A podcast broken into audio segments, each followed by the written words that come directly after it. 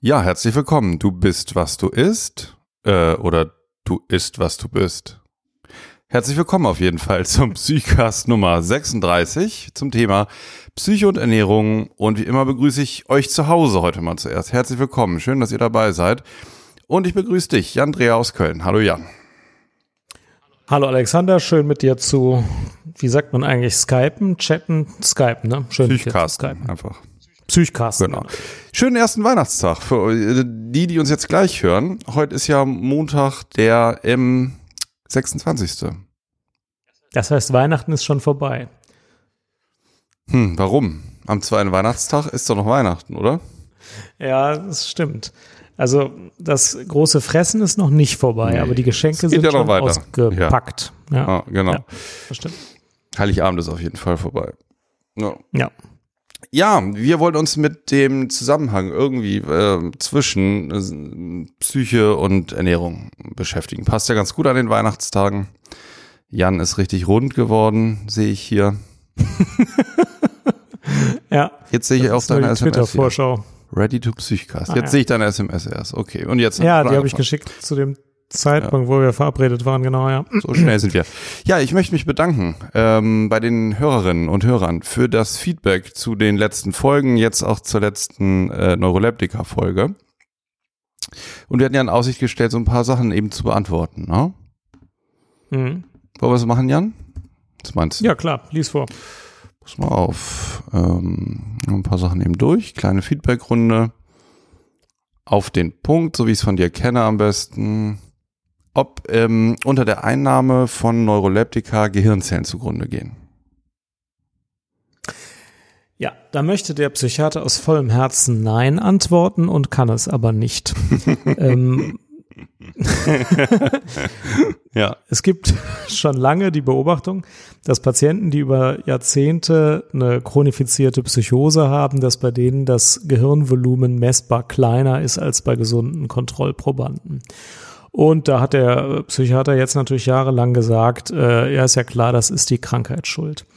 Und ähm, tatsächlich ist das äh, mutmaßlich auch der mit Abstand überwiegende Effekt. Aber es ist fraglich, ob es möglicherweise auch noch einen zusätzlichen Effekt gibt, dass Neuroleptika tatsächlich äh, das Gehirnvolumen mindern. Und die Uni Aachen unter Leitung des renommierten Pharmakologen Professor Gründer führt gerade eine Studie durch, wo ersterkrankte Schizophrene, die noch keine neuroleptische Behandlung bekommen haben, in einem bestimmten Studiendesign Neuroleptika äh, und zwar entweder mehr oder weniger bekommen äh, und misst tatsächlich das Gehirnvolumen. Das heißt, die Frage ist ähm, wissenschaftlich noch offen, ob es möglicherweise mhm. eben doch einen Effekt gibt.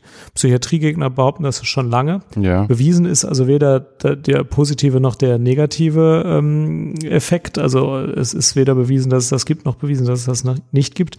Aber es ist äh, wissenschaftlich noch unklar.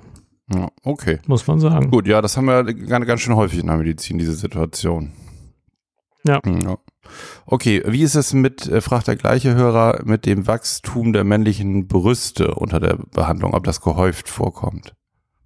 Ja, das kann man einfach beantworten. Immer dann, wenn der Dopamin D2 äh, Rezeptor geblockt wird, dann wachsen die Brüste äh, oder dann besteht die Gefahr, dass die Brüste wachsen.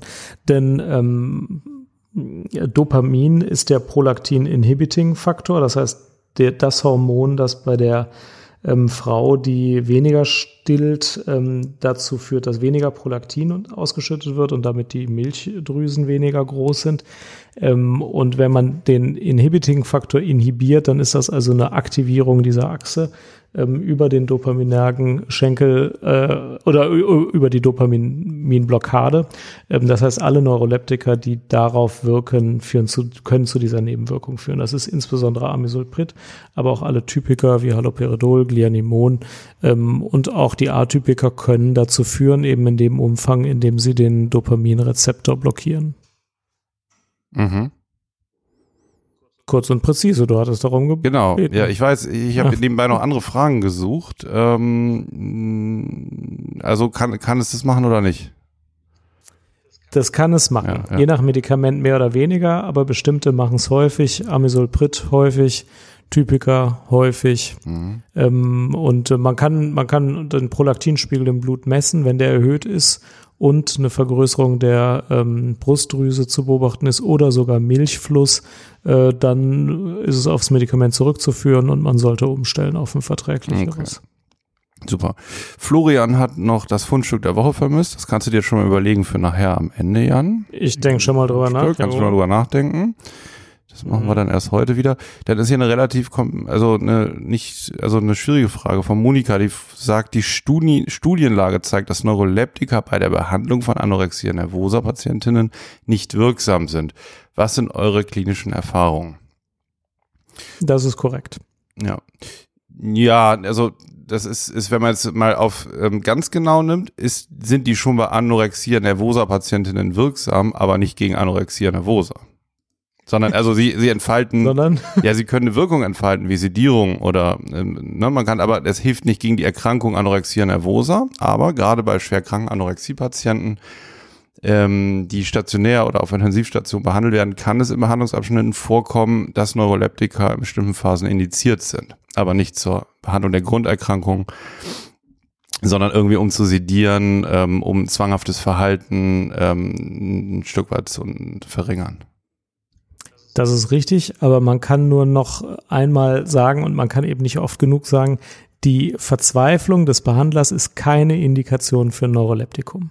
Nee, genau, über, überhaupt nicht. Aber es gibt ähm, sozusagen, ich habe Anorexien gesehen, die so zwischen Leben und Tod waren, ähm, ja. mit dem BMI irgendwie leicht über 10 und ähm, ja, da kommen so in, in ähm, besonders schweren Erkrankungsphasen eine ganze Latte von Psychopharmaka manchmal zusammen. Und da können auch Neuroleptika zum Einsatz kommen. Ne? Die sind aber nicht dann gegen die Anorexia nervosa, sondern gegen eine potenziell tödliche Erkrankung, um, um die Symptome irgendwie zu mindern und schwere Krankheitsphasen zu überstehen. Aber es ist, sollte überhaupt kein Reflex sein und man muss natürlich sehr genau abwägen und es muss gegen eine spezielle Symptomatik indiziert sein. Das ist, soll man nicht machen, weil die irgend, dass man eine Substanz nimmt, die jetzt potenziell das Gewicht erhöhen kann, dass das die Therapie der Anorexia ist. Das wäre natürlich völlig falsch. Ja, und manchmal gibt es tatsächlich so ans Wahnhafte gemahnende Zuspitzungen oder Einengungen auf ähm, Ernährungsfragen, wo man sich denkt, ja, komm, das ist aber wirklich nicht mehr, mhm. nicht mehr von außen nachvollziehbar, diese verengte Ansicht äh, zu Nahrung. Ähm, und da versucht man es eben auch manchmal mit einem Neuroleptikum, ja. Gut, so. Ähm Jan sagte, dass nur 0,5 der Bevölkerung eine, eine Psychose bekommen. Das stimmt meines Wissens nicht. Ohne erbliche Vorbelastung habt ihr vergessen sind es ein bis zwei Prozent. Äh, habe ich auch gelesen, stimmt. Mine. Ich habe es falsch gesagt. Ja. Mhm, mhm ja. warte mal, ich zum Risperidon. Ich sehe leider mitunter schon Gewichtszunahme und auch Blickkrämpfe. Blickkrämpfe ist richtig, das ist ja eine EPMS, eine extrapyramidalmotorische Nebenwirkung. Bei mehr als vier Milligramm habe ich die auch unter Risperidon schon gesehen. Bei sechs Milligramm am Tag ist das gar nicht selten. Und Gewichtszunahme, klar, also das ist zwar nicht häufig, aber äh, es gibt jede Nebenwirkung unter jedem Medikament äh, kann es die geben. Jeder Patient reagiert anders. Auch Gewichtszunahme unter Risperidon kann es natürlich geben. Ja. Es ist es ist nur nicht so häufig wie unter anderen, aber klar, es kann das geben. Und dann fügt Angelika noch hinzu. Ähm, Quetiapin wird wie ein Bonbon gegeben bei Borderliner, bei Psychosen und bei Depressionen. Ähm, das würde sie hinterfragen und ähm, ja, das stimmt ja teilweise auch. Also ich zum Beispiel würde es auch bei Depressionen eigentlich nicht geben und bei Borderlinern sowieso nicht und gut, bei Psychosen ist jetzt vielleicht was anderes, aber ich bin ja auch kein Psychiater. Äh, wenn ich jetzt das so lese, ne, ich bin ja eher als ärztlicher Psychotherapeut und Psychosomatiker tätig und da wäre es auch, würden wir bei Depression und Borderline-Persönlichkeitsstörung auch nie Quetiapin verordnen. Ja, also das ist, das ist total richtig, äh, insbesondere auch, dass das sehr häufig verwendet wird. Ähm, für Depressionen zur Augmentation hat es tatsächlich eine Zulassung, ähm, aber ob die wirklich gerechtfertigt ist, ich habe da persönlich meine Zweifel dran. Gut, und dann letzte Frage, die ich jetzt hier im Moment jedenfalls überblicke von Jan oder eher ein längerer Kommentar. Ich will ich, ob ich noch eine, ähm, genau, man kann hier vielleicht das Haldol nochmal rausziehen, was Jan nochmal hier aufgreift in den Kommentaren. Ähm, das ist aus seiner, nee, Also er schreibt, ähm, in den Köpfen der Oberärzte scheint die Regel Delir gleich Haldol geben irgendwie zementiert zu sein. Und Risperdal ist aus seiner Wirkung, äh, aus seiner Sicht auch die antidelirante Wirkung vom Risperdal nicht ähm, schlechter ähm, als beim Haldol als Typikum. Ähm, das war eine sehr interessante ja. Frage. Mhm. Ähm, ich will das nochmal wiederholen. Also beim Delir gibt ja Gott und die Welt immer Haldol und ähm, atypische Neuroleptika wie Risperdal werden sehr viel seltener gegeben. Und ähm, ich finde das eine sehr interessante Frage. Jan arbeitet auf einer Intensivstation, hat das mehrfach wohl vorgeschlagen, kommt nicht so richtig durch. Mhm. Es gibt dazu auch nicht so viele Erfahrungen, weil das offenbar keiner sich zu tun traut. Ich selbst habe damit mal Experimente gemacht und bei Delirien Risperdal gegeben. Ich finde, man kommt damit auch hin, aber ich war selber nicht ganz sicher, ob es vielleicht doch ein bisschen länger dauert, bis die Wirkung einsetzt als Haldol. Und ich muss zugeben, äh, und ich muss mich da möglicherweise bei Jan schon mal prophylaktisch entschuldigen, auch ich gebe inzwischen beim Delir wieder bevorzugt Haldol. Das greift natürlich viel härter in den Dopaminstoffwechsel ein und viel schneller als Risperdal, das ja erstmal über 5-HT-Rezeptoren mühselig über eine komplizierte Schleife wirkt. Und ich bin selber nicht sicher, ob es langsamer wirkt, das Risperdal. Und die Literatur dazu, ich habe das mal recherchiert, das ist schon eine Zeit lang her, aber da kamen nicht viele, die das schon versucht hatten. Also ich fürchte, da gibt's noch keine ordentliche Studie zu. Die wäre mal dringend nötig, die wäre mal super interessant. Und wenn da mal eine auf die Wege gebracht werden würde, die zeigt, ob das genauso gut und genauso schnell wirkt, dann könnte das das Verschreibungsverhalten verändern. Als ich das das letzte Mal gesucht habe, gut, das ist bestimmt auch schon drei Jahre her, habe ich so eine nicht gefunden. Ja. Ist aber eine interessante Frage. Wenn jemand da Erfahrung hat oder gar eine Studie kennt, sofort posten. Ja. Ja, super spannend. Also vielen Dank für das Feedback. Ähm, ja, hat Spaß gemacht, das ähm, durchzugehen und ja, gerne weiter ähm, eure Hinweise, Fragen und Verbesserungen in die Kommentare auf psychcast.de stellen. Ja, vielen Dank. Ja, wer sich fürs Podcasting interessiert, ich wollte das nochmal sagen, du hast ihn ja gelesen, Jan. Ich habe neulich einen Artikel geschrieben mhm. über das Podcasting. Hatte jetzt extra versucht, das mal nicht subjektiv zu schreiben, sondern einfach so ein bisschen zusammenzufassen für Mediziner, die sich ja dafür vielleicht interessieren und die sagen, was ich arbeite jetzt auf Intensivstation, ähm, so wie ähm, so wie unser Hörer Jan eben, ne? Ähm, und vielleicht Lust hat, mal was zu machen. Das ist ja relativ unkompliziert möglich. Wer das mal durchlesen möchte, auf meinem Blog kugelstadt.eu oder bei DocCheck mich das eingestellt, so ein bisschen eine Zusammenfassung, was man so braucht zum Podcasten und warum das auch als Mediziner eine sinnvolle Sache ist. Ja, fand den Artikel super, der ist wirklich sehr lesenswert, kann man sehr empfehlen. Ja, könnte ja sein, dass jemand jetzt beim ähm, Zuhören Lust bekommen hat, ne? auch sowas zu machen. Wir würden uns auch gleich als Interviewgäste zur Verfügung stellen, oder? du alter Medienprofi, Jan. So. okay, Jan, du bist, was du isst. Oder du isst, was du bist. Geht es jetzt in beide Richtungen oder nur in eine? Also überhaupt ist die ganze These, das Essen hätte mit der Psyche was zu tun, ja erstmal sportlich. Ich meine, wenn ich mein Auto tanke, dann fährt das ja auch nicht anders. Aber beim Menschen scheint es Wechselwirkungen zu geben. Genau, ich erkläre dir auch warum kurz. Ja, also, bitte. Ja. Das wollte ich immer schon mal wissen. ja, pass auf. Du wirst ja geboren als Säugling, ne? Und ja. vor der Geburt wirst du neun Monate über die Nabelschnur von deiner Mutter ernährt. So, das oh. heißt, Ernährung ist schon mal irgendwie, auch wenn man es nicht bewusst dann wahrnimmt, aber entwicklungsgeschichtlich, kommt die von jemandem anders. So, das hast du erstmal gar nicht in der Hand, die wird dir zugeführt und mhm. nach der Geburt so ähnlich weiter. Ne? So ist ja biologisch mhm. so gedacht, dass man dann gestillt wird. Also man ist angewiesen auf das, was die Mutter so zu sich nimmt und dann in ihre Brust abpresst, damit man das da raussaugt. Also Ernährung hat immer schon nicht nur die biologische Komponente. Man weiß ja, es gibt ja irgendwie so Studien, ähm, Deprivationsstudien, wenn man jetzt Kinder nur ernährt, ohne Zuneigung und diese ganzen Dinge, ne, Bindung, dann können die eingehen. Das ist ja bei Säugetieren auch so. Ähm, Genau, also wir haben immer dieses Ernährungsthema, der, die Aufnahme von biologischen Ernährungsstoffen ist immer an Bindung und Beziehung gekoppelt. So. Und in der frühen Phase, wenn es um Urvertrauen geht, dann lernt man oder kriegt eine Prägung, was für Nahrungsmittel in den eigenen Körper hineingehen. Und das hat damit zu tun, dass Essen immer stark an Emotionen gekoppelt ist. Wir sehen das ja auch bei psychischen Erkrankungen, bei Depressionen, bei Angsterkrankungen, dass es häufig mit Appetitlosigkeit ähm, oder einem gesteigerten Appetit einhergeht. Aber auch so. Da hat zum Beispiel eine Hörerin uns eine Frage geschickt, jetzt hinsichtlich der Aufzeichnung heute, schreibt Karin. Woher kommt das Verlangen nach fettem und richtig fiesen Junk, vor allen Dingen, wenn der Psychostress zu groß wird? Ne?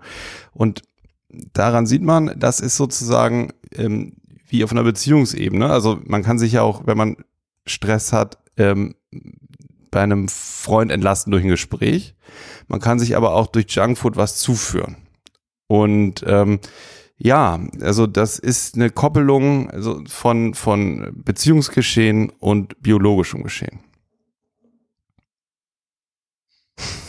Ja, also das stimmt. Kann man das einfacher fassen? Also gilt die Aussage, Essen macht glücklich. Nee, warte mal, bevor wir es einfacher fassen, ne? Das ist die Begründung, ja. was ich dir gerade ähm, so versucht habe auf, ähm, aufzuzählen, warum es überhaupt so schwer ist, Ernährungsgewohnheiten zu ändern. Ja, ja ich habe es vielleicht noch nicht ganz verstanden. Ich bin ja auch nur Psychiater. Also das war jetzt so, ähm, Essen ist mit Emotionen verknüpft, aber warum jetzt eigentlich? Also welche Emotionen sind denn damit verknüpft? Ich meine ja, die Emotion Sättigung oder das Gefühl Sättigung sei damit verknüpft und auch ein bisschen Glück. Ja, Sättigung ist aber ähm, nicht nur ein biologisches Erleben, man kann ja auch von anderen Sachen gesättigt sein, ne? zum Beispiel von, von Nähe oder äh, von Kontakt. So. Und das, das ist ein gutes Beispiel, weil, ähm, weil diese, dieses ganze, diese Sättigungsmechanismen beim Säugling ne, funktionieren ja auch, ähm, häufig ist das die Mischung sozusagen aus Nahrungsausnahme und Nähe zur Mutter. Also wenn es dann die Mutter ist, die Nahrung zuführt. Also das ist ein komplexes Geschehen und das ist früh in der Prägung so drin, dass ähm, ja, dass dass also sozusagen die, die Sättigung ist nicht nur von der Magenfüllung abhängig, sondern auch, dass eine Befriedigung erfolgt ist. So. Aber überinterpretieren wir das denn nicht? Also ist es denn nicht so, wenn man den Säugling mit der Flasche füttert, dass der dann eigentlich genauso satt ist und auch ähnlich glücklich? Das sind andere Nuancen sozusagen, aber auch da kommt es natürlich darauf an, ob man, genau, wie man sich dabei um, um den kümmert, also was der für Erfahrungen mit Nahrungsaufnahme macht. Ne? Es geht ja da. Also das Besondere beim hm? Flasche füttern ist ja auch, wenn jetzt sagen wir mal ein Vater sein Kind mit der Flasche füttert, dann hält er das ja ähnlich wie eine Mutter. Das ja, Kind ja, guckt genau. dem Vater in die Augen und es ist gar nicht ein bindungsloses Füttern wie jetzt, äh, wenn man den irgendwie äh, wie einen Zylonen da mit genau. einer Infusionslösung Bindung, Bindungslos wäre ja, du hängst die Flasche an äh, an Seil, ne, und hängst übers Babybett ja. alle vier Stunden. So und dann ist keiner da. Und das Baby hätte jetzt schlechte Überlebenschancen. Interessantes ja. Weiß gibt's ja, das, das Exper es gibt Experiment. Studie ähm, ähm, muss ich noch raussuchen, aber gibt äh, Experimente dazu. Also, dass die Kinder entweder schwerst, schwerst bindungsgestört sind oder auch versterben. Mhm. Ja, okay. Also du möchtest den Punkt nach Hause bringen, Essen ist immer vermischt auf, neben Sättigung und Glück auch mit sozialer nee, nee, pass auf. Bindung. Ich, das, das sollte sozusagen die, die Einleitung sein, ähm, wie das ähm, mit, also wie stark Essverhalten, wie stark das sozusagen eine innere Prägung ist von jedem Einzelnen von uns und warum wir das ganz häufig schlecht umstellen können oder es radikal umstellen. Das hatte eine Hörerin auch gefragt. Warum verzichten manche Leute radikal auf irgendwelche Nahrungsstoffe, ne, wie Fleisch oder äh, Milchprodukte oder so, ohne dass es dafür eine rationale Begründung gibt. Und auch das hat häufig mit biografischen Vorerfahrungen zu tun. Also das ist wie ein, also wie ein Bruch dann mit was Altem, was häufig ähm, mit frühen Bindungserfahrungen zu tun hat, jetzt zumindest aus psychodynamischer Sicht. Das ist ja immer nur ein Aspekt, aber den wollte ich dir jetzt hier gleich zu Anfang mal um die Ohren hauen. Ja, ja, ich äh, vertrag das gut. Also du wolltest mir um die Ohren hauen, Essen hat was mit Bindungserfahrung zu tun und wenn ich unter Stress gerate, dann möchte ich praktisch das wieder aktivieren, weil das was Positives, Angenehmes, Sicherheitgebendes ist. Oder vereinfacht gesagt, Essen macht glücklich. Ja, genau. Oder Essen ähm, kann sowas sein. Also die Frage war dann nach Psychostress so von der Hörerin. Essen kann sowas sein, wo ich dann wieder wie ein Baby bin, was einfach Zufuhr will, was einfach was bekommen will, was abgesättigt werden will. Genau, das hat sowas Regressives, wo man auf so eine frühere bin, also wo man sich punktuell dann auf so einer früheren Entwicklungsstufe befindet. Genau. Ja. So das ja, Bekannte, was wir so als Frustessen bezeichnen. Ja, ich würde sagen, das ist das psychosomatische Erklärungsmodell. Das kann man so stehen lassen. Das stimmt bestimmt auch. Es gibt ja noch andere Modelle, die das genauso gut erklären. Also das eine ist das einfache Modell Essen macht glücklich, was äh, sinnvoll ist. Alle äh, Verhaltensweisen, die das Überleben sichern, machen glücklich. Ähm, und wenn ich ansonsten unglücklich bin, kann ich eine dieser Verhaltensweisen aussuchen, um wieder etwas glücklicher zu sein. Das klappt ja auch. Ja, aber was ist das Modell? Oder? Aber was ist das Modell? Ja, äh, das ist jetzt erstmal die einfachste Betrachtungsart. Die zweitkomplizierteste ist beispielsweise, wie ist das vermittelt? Ähm, Frust oder Stress löst beispielsweise Cortison-Freisetzung aus. Cortison führt zu Kohlenhydrat-Heißhunger, weil ich Kohlenhydrate brauche, um jetzt dem anstehenden Kampf äh, gewappnet zu sein. Und Kohlenhydratheißhunger führt zum Fressen. Allerdings mehr zum äh, Süßigkeiten essen, wie ich es bevorzuge unter Stress und nicht zum Fett und Salz essen, wie die Hörerin bevorzugt. Aber es mag andere Modelle geben, die das andere genauso gut begründen. Ähm, Cortisol löst natürlich allgemein ein Hungergefühl aus.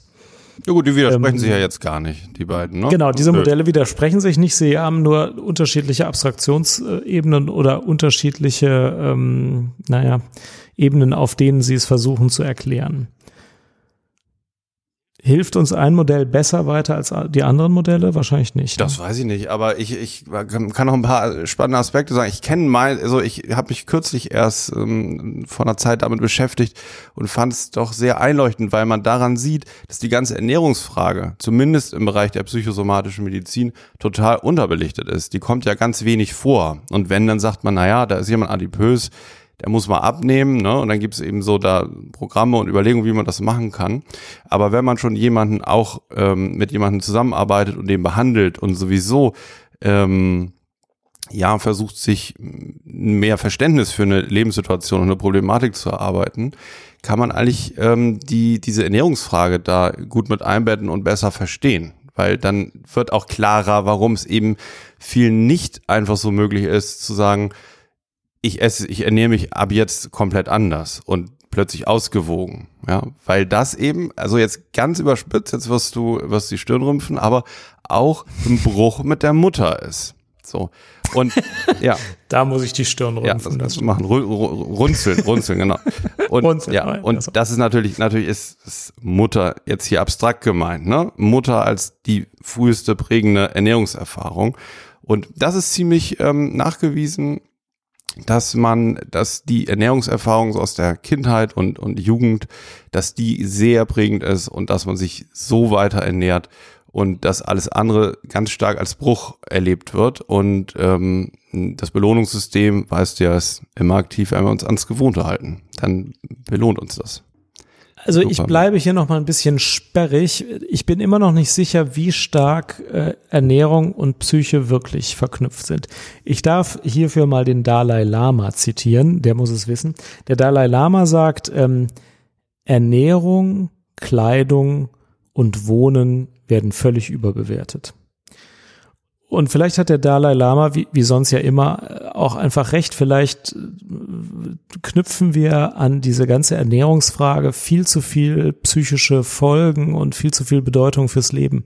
Vielleicht ist es völlig in Ordnung, sich so zu ernähren wie ein bestimmter Amerikaner, der jeden Tag zwei Big Macs isst. Der ist ganz schlank, weil der isst sonst nichts außer diesen beiden Big Macs. Die sind auch ja hinreichend ausgewogen in der Ernährung, glaube ich. Der ist schlank und gesund. Ähm, vielleicht ist das nur unser Wunsch, immer alles mit dem Psychischen zu verbinden. Vielleicht spielt Ernährung gar nicht so eine Rolle. Doch, sie spielt eine große Rolle. Und sie spielt auch bei vielen anderen eine Rolle, wo es gar nicht um Ernährung geht. Dass sozusagen die Oralität, ne? also alles, was wir haben wollen. Also bei Kindern die wollen ja nicht nur Ernährung haben, sondern die wollen dann irgendwann auch alles andere haben, was sie irgendwo sehen. Wollen sie zu sich nehmen, ne? Wollen sie besitzen. Mhm. Ja. Und das ist sozusagen der gleiche Mechanismus, sich was einverleiben zu wollen. Und ähm, das ist was Angeborenes und das kann halt in ausreichendem Maße von den Eltern befriedigt werden. bei Ernährung und bei allen anderen Sachen auch, oder stark reglementiert werden oder überbefriedigt werden, ohne Grenzen. Ne? Also sozusagen, wo man grenzenlos immer viel bekommt, immer was man will. Ähm, und da gibt's dann jede Menge Spielarten, wie sich das in der Weiterentwicklung problematisch ähm, entwickeln kann oder eben gesund entwickeln kann.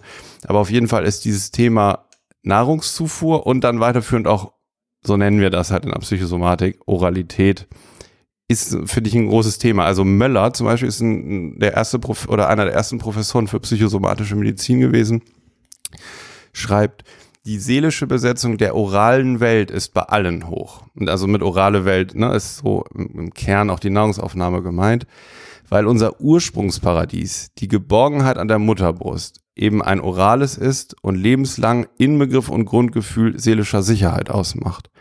Ich habe noch ein bisschen mehr von dem gelesen, aber auch in diesem Zitat, ähm, das finde ich schon, finde ich schon sehr plausibel. Ja, also es gibt diese beiden Modelle und ich würde sagen, die, die sind ja auch offen, offenkundig und bekannt. Ich würde vorschlagen, wir gehen jetzt, nachdem ich mich ein bisschen äh, sperrig gezeigt habe, über 15 Minuten, gehen jetzt mal auf die konkreten Fragen zu und gucken, ob das Modell mit der oralen Befriedigung und der Bindung zur Mutter eine gute Antwort liefert oder was es sonst noch für Antworten geben könnte zu den konkreten Fragen, die die Hörer gestellt haben. Wäre das ein Fahrplan? Wir gehen die Fragen der Hörerinnen und Hörer durch, sagst du. Ja, soll ich mit ja. der ersten anfangen? Frau Momo auf Twitter. Kann man eurer Erfahrung nach durch Einnahme von Aminosäuren, GABA, 5-HTP, die Bildung von Neurotransmittern effektiv anregen? Die Frage kann man sauber beantworten. Diese Aminosäuren werden schon überhaupt nicht sauber aus dem Magen ins Blut aufgenommen und wenn ja, durchschreiten sie niemals die Blut-Hirn-Schranke. Kann man hundertprozentig vergessen. Weder Serotonin noch GABA noch irgendein anderer Transmitter wird je durch die gesunde Blut-Hirn-Schranke kommen. Das wäre ja noch schöner, wenn da Transmitter durch die Blut-Hirn-Schranke kämen, dann würde das ganze Gehirn sofort kaputt kaputt gehen. Also äh, Transmitter essen, Aminosäure essen, das hat alles keinen Einfluss auf die Stimmung, ist auch in 17 Milliarden Studien sicher nachgewiesen, kann man knicken. Das ist nur eine Industrie, die reich werden will, ohne jeden biologischen Effekt. Ist eine völlig klare Sache. Jo. Würdest du das nochmal aus psychosomatischer Sicht beantworten mit dieser Sache mit der Mutter und so? Dass die, die Aminosäuren nicht, äh, ja, alles klar, mach mal weiter. Nee, gut. Gut, Entschuldigung. Ähm, Kein Ding, Jan. Nächste Frage. Emil fragt, Mangelerscheinungen als Mitursache für psychische Erkrankungen, zum Beispiel Vitamin D und B12. Jo. Ja, das ist eine neurologische Frage. Es gibt solche Erkrankungen wie Beriberi und andere Erkrankungen. Vitaminmangelzustände können tatsächlich ähm, neurologische Erkrankungen, aber auch psychiatrische Erkrankungen verursachen. Ist in Deutschland selten, ist in anderen Ländern häufiger. Ähm, aber das, das kann es geben. Insbesondere sieht man es in Deutschland noch bei alkoholabhängigen Patienten, die einen Vitamin B-Mangel haben. Die haben dann häufig Ataxie, breitbasigen Gang und, äh, und, und äh, Nervenschäden im Vordergrund, haben dann aber oft auch kognitive ähm, Defizite und psychiatrische Symptome, bei denen man denkt, na gut, also jetzt eine Vitamin B-Substitution verbessert möglicherweise auch diese Symptome. Das ist das, wo man es praktisch noch am meisten sieht. Ich sehe es noch häufig bei der atrophen Gastritis, wenn also durch eine ja. chronische Entzündung der Magenschleimhaut das Vitamin B12 nicht richtig resorbiert werden kann, weil die Parietalzellen im Magen da angegriffen werden von einem Autoantikörper, dann bekommen die Patienten Vitamin B-Mangel und er kann ja auch, ohne dass das jetzt schon eine klinisch relevante Krankheit wird, einfach durch den Mangel zum einen eine Anämie machen, also Blutbildveränderung, die dann auch Müdigkeit und Schwäche macht. Und das kann auch im, im Nervensystem diffuse Symptome machen, ne? Schwindel, Gangunsicherheit und so weiter. Aber am häufigsten sieht man eigentlich dann eher die beginnende Anämie, dass die Leute dadurch auch depressiv sind oder müde sind, abgeschlagen sind. Also, dass man davon zu wenig aufnimmt, ist tatsächlich sehr selten in Deutschland ähm, oder, oder dass man sich zu wenig zuführt, ist selten, wenn man sich normal ernährt, kommt bei Vegetariern aber auch mal vor. Ähm, viel häufiger, dass der Magen es aufgrund einer Erkrankung, auch nach einer Magen-OP, nach einer Magen, ähm, Magenentfernung, dann nicht richtig resorbiert, ist gar nicht so selten und sollte man bei depressiven Symptomen überprüfen. Ja, oder der Hausarzt sollte es dann, nimmt es auch meistens ab, wenn man ähm, Beschwerden wie eine Depression oder so hat. Vitamin D war noch die Frage. Das kann auch, da gibt es auch eine Korrelation zwischen Vitamin D-Mangel und depressiven Symptomen, ähm, beziehungsweise Vitamin D-Mangel verschlechtert eine depressive Erkrankung. Ähm, da weiß man nicht so richtig viel über das ähm, Zusammenspiel, aber erwiesen ist, dass man durch Vitamin D-Zufuhr, also was man im Sommer gut fördern kann, ähm, indem man in, in die Sonne geht und im Winter dann äh, noch sich Vitamin D zuführt, ähm, kann eine depressive Symptomatik verbessern. Also man sollte das ruhig, lohnt sich das mit zu untersuchen, wie der Vitamin D-Spiegel ist. Das stimmt. Sonne hängt mit Vitamin D zusammen und auch mit Stimmung. Ob das über die, die Schiene der Vitamin D-Erhöhung geht oder ob da neurobiologische Prozesse durch das Licht angestoßen werden, die also direkt vom Auge zum Gehirn Auswirkungen haben und dann äh, irgendwo da Aktivitäten auslösen, die mit dem Melatonin oder so zu tun haben. Das kann ich jetzt gar nicht beantworten, aber äh, jedenfalls gibt es eine Wirkung von Sonne sowohl auf Vitamin D als auch auf Stimmung.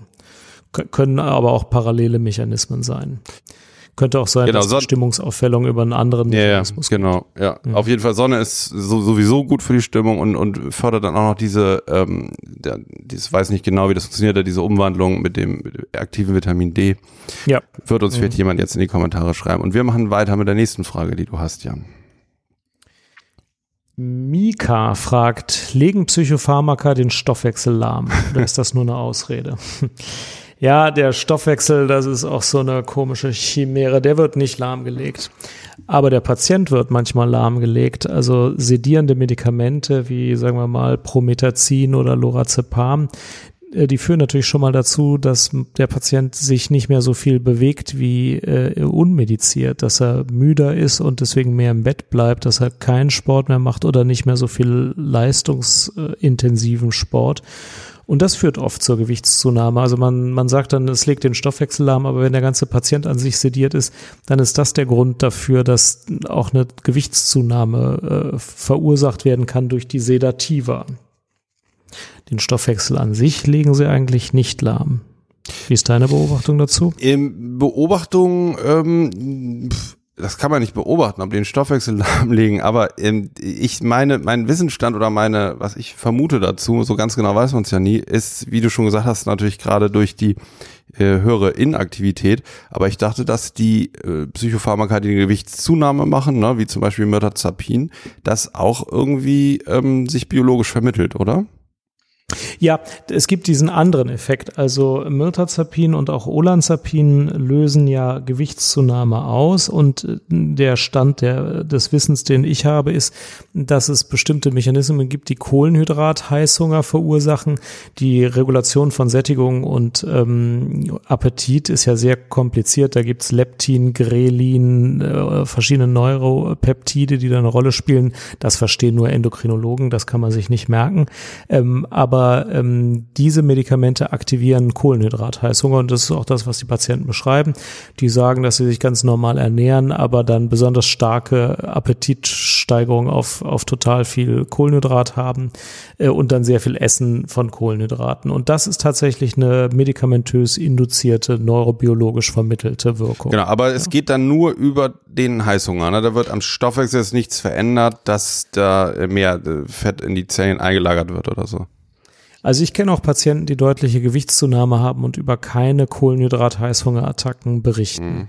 Ähm, ich glaube, dass das nicht zu Ende ausbeforscht ja, ist und ich glaube so auch Ding, ja. wieder mal nicht, dass das nicht monokausal ist. Jo. Da gibt es wahrscheinlich ganz komplizierte Interaktionen. Jo. Jo. Gut, was hast du da? Nächste Frage. Ja. Leni, warum verzichten so viele Menschen auf x-beliebige Lebensmittel, ohne Gründe dafür zu haben? Religionsersatz oder ähnliches? Ja, sehr richtig. Was? Ja, Abtrünnigkeit von der Mutter. In dem Fall stimme ich dir hundertprozentig zu. Ja. ja, also klar, das kann man natürlich, also das, das, hat jetzt auch wieder ganz, ganz viele Ebenen, ne? Von der realen Unverträglichkeit bis hin zur Aversion gegen irgendwelche Lebensmittel, ähm, ja, bis zu unbewussten äh, Theorien, die ich vorhin so, so zum Besten gegeben habe. Also ich glaube, da können wir eine eigene Sendung drüber machen, über die Frage äh, äh, an Beispielen. Da könnt, könnte ich jetzt auch ein paar Patientenbeispiele erzählen, aber das schaffen wir heute alles nicht, Jan. Muss doch gleich noch Geschenke einpacken. Aber bevor du. Trotzdem, bevor Ja. du ans Tesafilm gehst, ich finde die Frage wirklich ganz Ja, ich interessant. Ich, habe die auch nicht zu Ende überlegt. Ähm, es gibt ja viele so halbgare Begründungen, zum Beispiel, ich bin immer mal monatelang Vegetarier, weil ich der Meinung bin, man soll keine Tiere töten und dann bin ich es wieder nicht. Und dann frage ich mich auch, warum bin ich es eigentlich nicht immer Mhm. und so. Ähm, aber es gibt wirklich ja auch viele Leute, die sagen, also ich muss mich jetzt vegan ernähren und man hat irgendwie das Gefühl, das machst du aber nicht wirklich jetzt, um das Huhn zu schützen, sondern das ist jetzt ein Lebenssinn und äh, wenn du den nicht hättest, was wäre eigentlich dann dein Lebenssinn? Und da denkt man sich, hör mal, ich kenne einen besseren als vegan sein. Äh, Ich habe jetzt überhaupt nichts gegen veganes Essen. Ja, ich habe heute Abend auch vegan gegessen, aber ähm, die Frage, ist das ein Religionsersatz, die ist nicht nur polemisch. Ich glaube, da ist schon auch was dran. Mhm. Also ich habe mal einen Monat ve vegan gelebt ne? und Ja. hatte auch relativ viele Beschwerden durch. So. ähm, und jetzt habe ich so sozusagen die Lösung in meinem Modell, was ich dir erzählt habe, ähm, weil da steht, ähm, das hat einer, der es beschrieben hat, der Möller, den ich vorhin äh, erwähnte, der Ernährungsumstellung löst aus widersprüchliche Empfindungen wie Geborgenheitsverlust, Heimatlosigkeit, Gereiztheit, Wut, innere Unruhe, Schuld und Angst. Und so ungefähr ging es mir, als ich mich vegetarisch ernährt, ernährt habe. Ja, das, ähm, die Frage ist natürlich, hast du gleich viel Kalorien zu dir genommen wie sonst? Wahrscheinlich mehr sogar. Um mir mehr also- zuzuführen, ja. Echt, wenn man sich rein vegan ernährt, also ich habe das Gefühl, man muss schon äh, acht Kilo Gemüsepampe essen, damit man auf das kommt, was ich allein mit Oreo-Keksen zu mir nehmen kann. Hast du noch eine Frage? Ansonsten ähm, habe ich noch eine.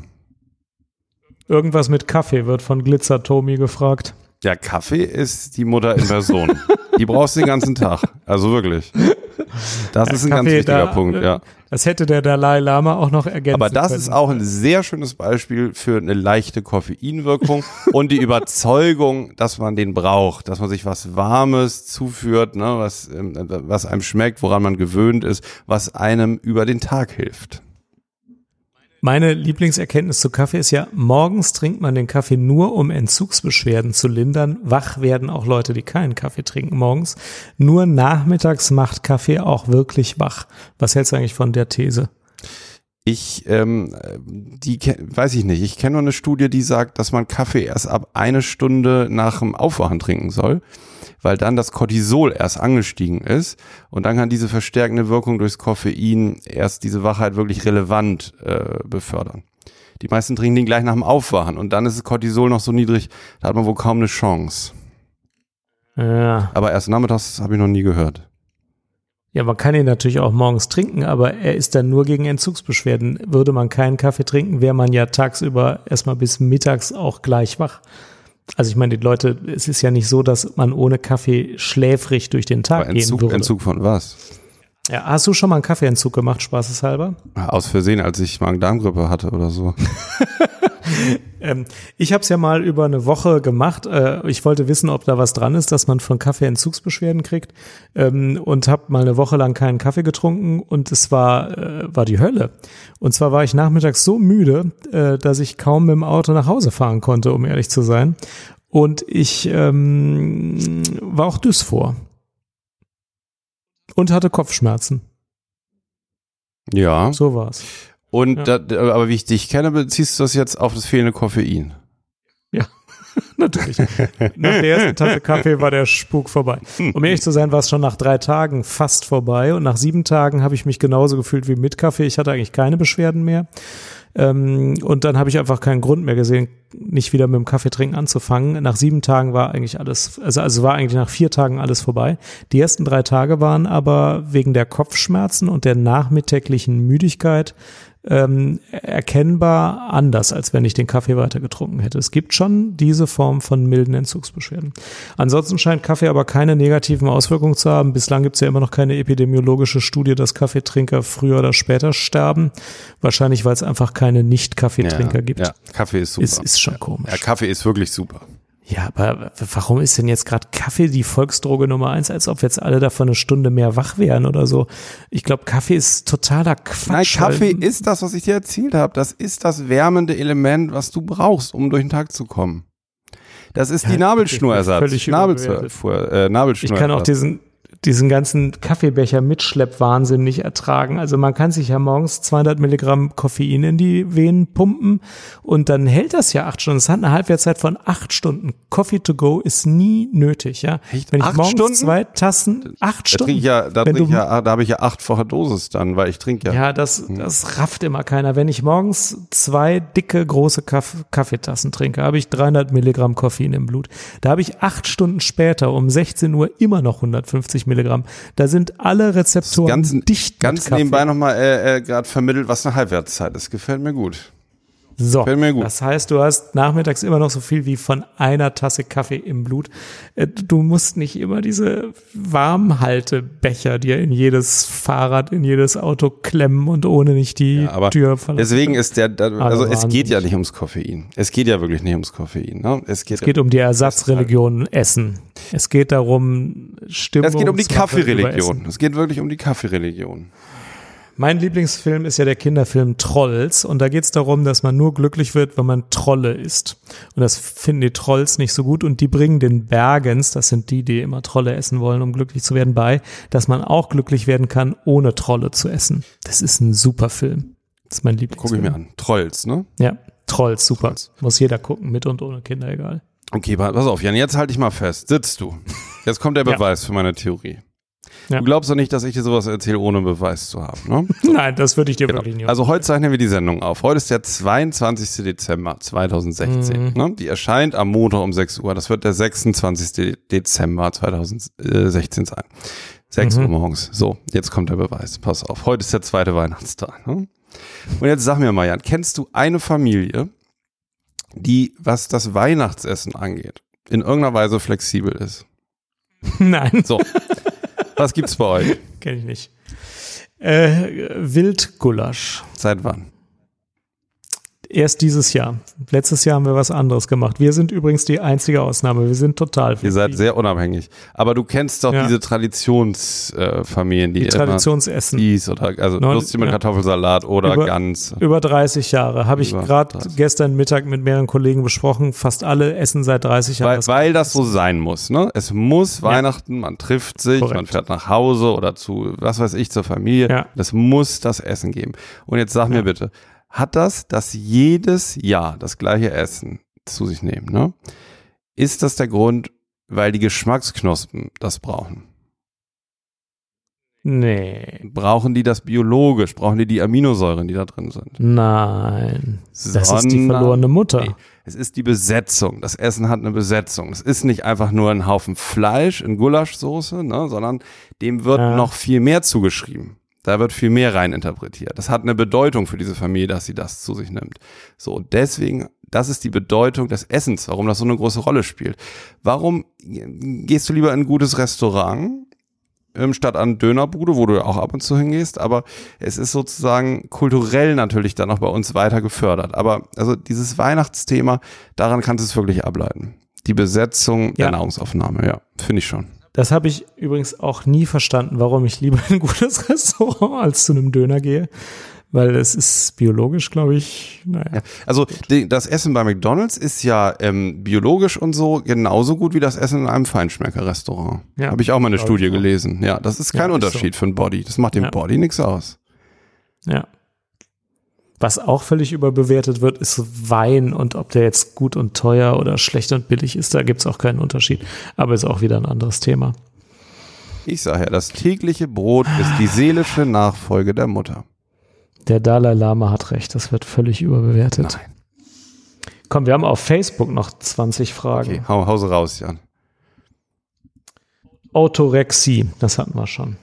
Dann Leni fragt, ähm, atypische Essstörung und deren Behandlung. Uiuiui, das ist jetzt wirklich ein Hardcore-Psychosomatik-Thema. Gibt es da eine Drei-Minuten-Variante? Bei der Bulimie, sagen wir mal, ne? egal ob jetzt typisch oder atypisch. Aber auch Mhm. dabei geht es nicht nur darum, um, dass man jetzt Essen zu sich nimmt und sich von diesem Essen wieder entledigt. Das wäre ja eine relativ biologische Sache. Aber dass das Erbrechen induziert wird, ist ja nicht wegen Schmerzen, dass der Magen entleert werden muss, sondern das hat schon eine intrapsychische Ursache. Ne, bei der Bulimie. Störungen haben natürlich nichts mit Essen Genau. zu tun. Das Das ist ist eine mir klar. Also Ursache. nur beim Gesunden bin ich der Meinung, Genau. dass Essen was Und- mit und Essen auch- zu tun hat. auch- beim Kranken Auch nicht. das, also da ist die Studienlage, ähm, ja, wie gut deutlich weiß ich, ich kenne mehrere Studien dazu und die klinische Erfahrung zeigt das auch. Bei der Bulimie geht es dadurch, die haben meistens problematische frühe Bindungserfahrungen, die sehr, wo die, wo die Bezugspersonen sehr ambivalent waren, also willkürlich, abweisend oder liebeschenkend, also auf jeden Fall nicht im Gleichgewicht. Und was dabei rauskommt, ist dann, wenn man sich das Symptom anguckt, eben die Vereinigung mit dem Urobjekt, also die Nahrung wird aufgenommen und dessen wird sich auch wieder entledigt. Also dieses, diese das ambivalente Verhalten, das wird da in diesem Symptom relativ plastisch beim bulimischen Verhalten. Ne? Bei der Anorexie ist es ja jetzt, also völlig vereinfacht mal dargestellt, eher so ein Aushungern der frühen Bindungsperson. Aber dieser Bezug zu der frühen Prägung, ähm, das ist zum Verständnis, was da intrapsychisch passiert, schon was Wichtiges. Das ist jetzt alles natürlich vereinfacht, muss ich vielleicht auch nicht mal dazu sagen, aber. Nee, ich fand es sehr schlüssig. Also wenn Okay. es nicht stimmt, ist es zumindest extrem schlüssig argumentiert, aber wahrscheinlich stimmt sogar. Das stimmt sogar. was, war, was war die Frage nochmal der Hörerin? Das ist doch egal. Die Ja. Antwort war super. Die Frage war ähm, atypische Essstörung und deren Behandlung. Also ganz überspitzt in der Psychoanalyse sagt man bei der, bei der äh, atypische, ja, atypisch kann ja alles Mögliche sein. Das heißt ja nur, dass jetzt irgendwas von den Symptomen nicht erfüllt ist, dass so das Vollbild einer Erkrankung besteht. Ähm, ja, müsste man, müsste man genauer, müsste die Hörer bitte nochmal genauer in die Kommentare schreiben, was das Atypische ist.